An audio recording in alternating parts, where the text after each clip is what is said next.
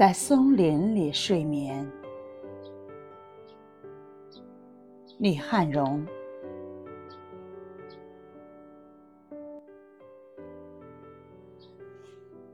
少年时，在野地里睡眠是经常的事。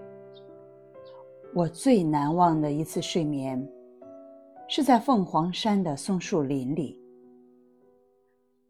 凤凰山离我家有十几里路，同村的孩子经常结伴到那里采野菜、拾地软、捡蘑菇。有时，我也一人上山。那年秋天，我就独自上凤凰山捡蘑菇。到了山上，走进松林，雨后的松树散发着浓郁的松香气息。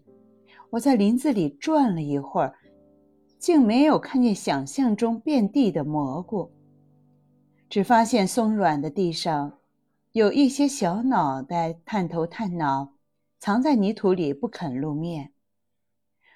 我也不忍心向他们下狠手。他们是孩子，我也是孩子，孩子都是怕受惊、怕疼的。因为已经赶了十几里路，我累了，就躺在厚厚的松针上，听着鸟鸣声和林中的风声，一会儿。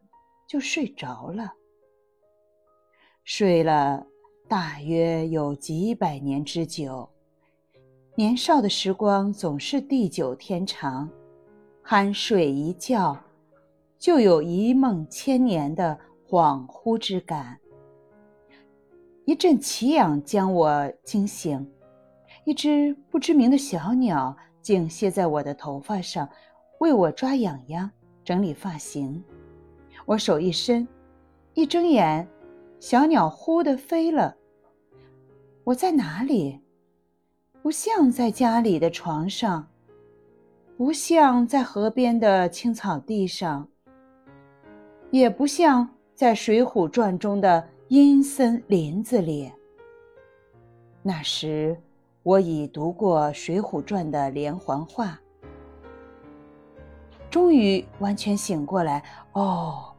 我是在凤凰山，在松树林里，我是来捡蘑菇的那个孩子。这时，阳光透过林梢洒在地上，我站起来一看，呀，我的面前是一片片、一簇簇彩色的蘑菇，白色的、灰色的。粉红的。妈妈告诉我，白的是槐树的魂变的，灰的是杨树的魂变的，粉红的是松树的魂变的。它们没有毒，不是毒蘑菇，它们是林子里的精灵，是树的香魂。我蹲下来，无比惊喜又无比心疼地面对着他们。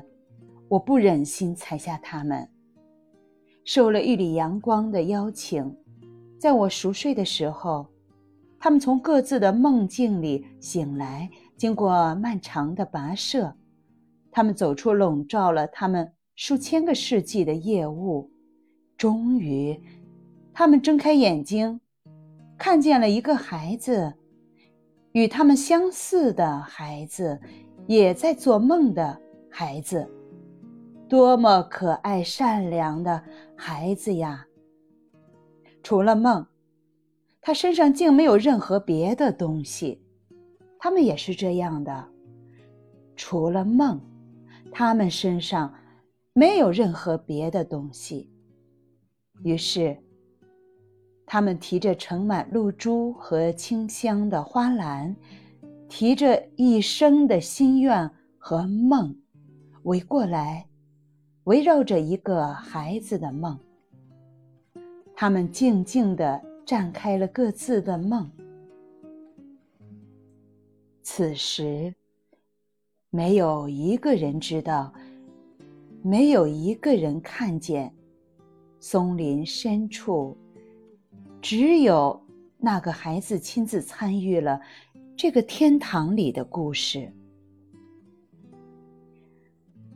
你当然能想到故事的结局。那个孩子没有采蘑菇。他柔软的手几次伸出，最终又返回，返回到柔软的位置。他怎么忍心拔掉和撕碎那些纯真柔软的梦呢？他提着篮子，轻轻地走出林子。他的篮子是空的，然而，他的篮子真的是空的吗？他空空的篮子里，盛满露珠、鸟鸣、梦境，盛着一生中最纯洁的记忆。